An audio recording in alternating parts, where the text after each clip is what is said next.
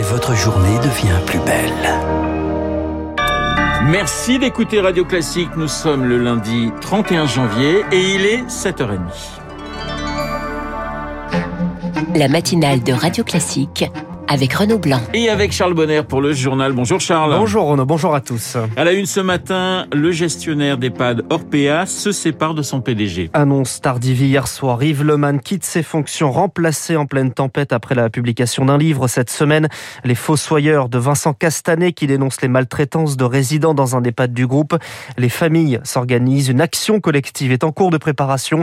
L'avocate Sarah Salman compte déposer une plainte d'ici le mois de mars. C'est des manquements qui sont d'une telle gravité qu'il faut le voir pour le croire. Ça fait froid dans le dos quand vous voyez des gens qui se sont laissés avec deux jambes cassées dans une chambre alors que c'est une douleur inestimable et qu'on ne fait rien. Je connais des clients qui payent plus de 6 000 euros par mois et qui en plus de ça payent une dame de compagnie, mais c'est juste inacceptable. Là, ce qu'il y a, c'est que Orpea, ce qu'ils font quand ils ont des plantes, c'est qu'ils remettent la responsabilité sur le directeur de l'établissement. Quand ils ont un prud'homme, bah, ils le payent parce que là, ce qu'ils se disent, c'est bon, on chute en bourse, mais c'est un mauvais moment à passer. Eh bien non, il faut que ça aille beaucoup plus loin. Il faut qu'il y ait une prise de conscience collective et que les choses changent enfin. Sarah Salman interrogée par Rémi Vallès et demain matin le directeur général d'Orpea France, Jean-Christophe Romercy viendra s'expliquer devant la ministre chargée de l'autonomie, Brigitte Bourguignon. Nandal Lelandais jugé à partir d'aujourd'hui pour le meurtre de la petite Maëlys en 2017. Les ossements de la fillette de 8 ans retrouvés dans une zone montagneuse. Six mois après son enlèvement, Maëlys avait disparu lors d'un mariage dans l'Isère. L'audience qui s'ouvre aujourd'hui va durer trois semaines. Nordal Lelandais jugé par la cour d'assises de Grenoble, alors que de nombreuses zones d'ombre persistent. Elodie Wilfried. Comment Maëlys s'est-elle retrouvée dans la voiture de Nordal Lelandais C'est l'une des interrogations qui va dominer ce procès. L'accusé affirme que la fillette, qu'il ne connaissait pas, était montée de son plein gré pour voir ses chiens, impensable pour les parties civiles.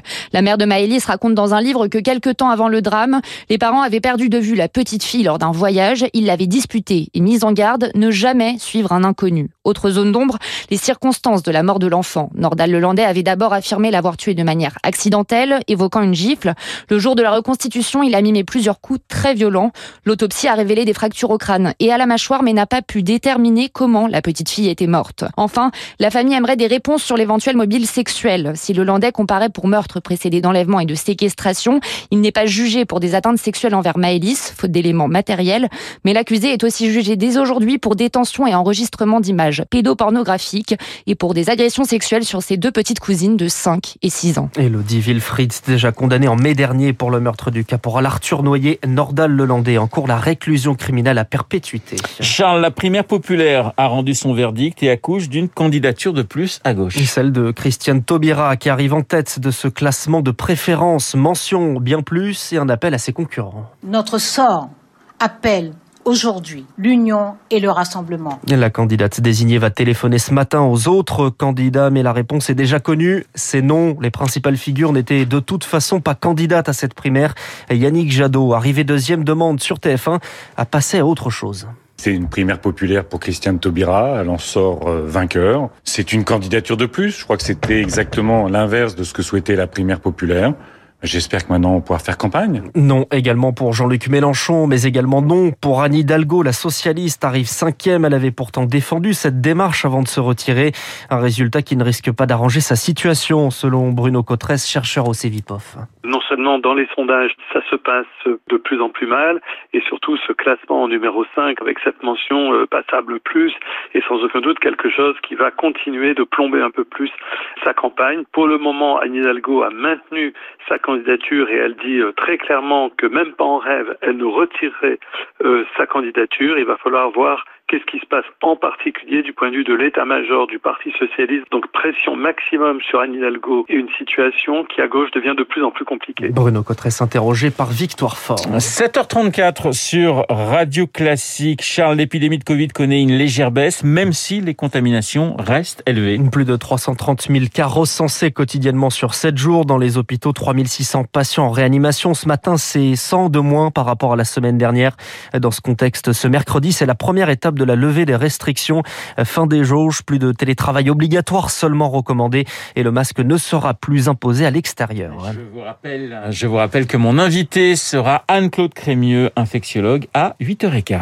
Une nouvelle hausse à partir de demain. Les péages autoroutiers majorés de 2% en moyenne. Les tarifs sont révisés tous les 1er février, rentrant en compte l'inflation et les travaux. Une pratique qui est à revoir pour Jean-Baptiste Villa, spécialiste en droit des contrats de concession. Au départ, en réalité, on ne pouvait pas augmenter les tarifs de péage d'autoroute sur la base de l'inflation. C'était impossible par rapport à certains textes de 1958 puis après en 2001.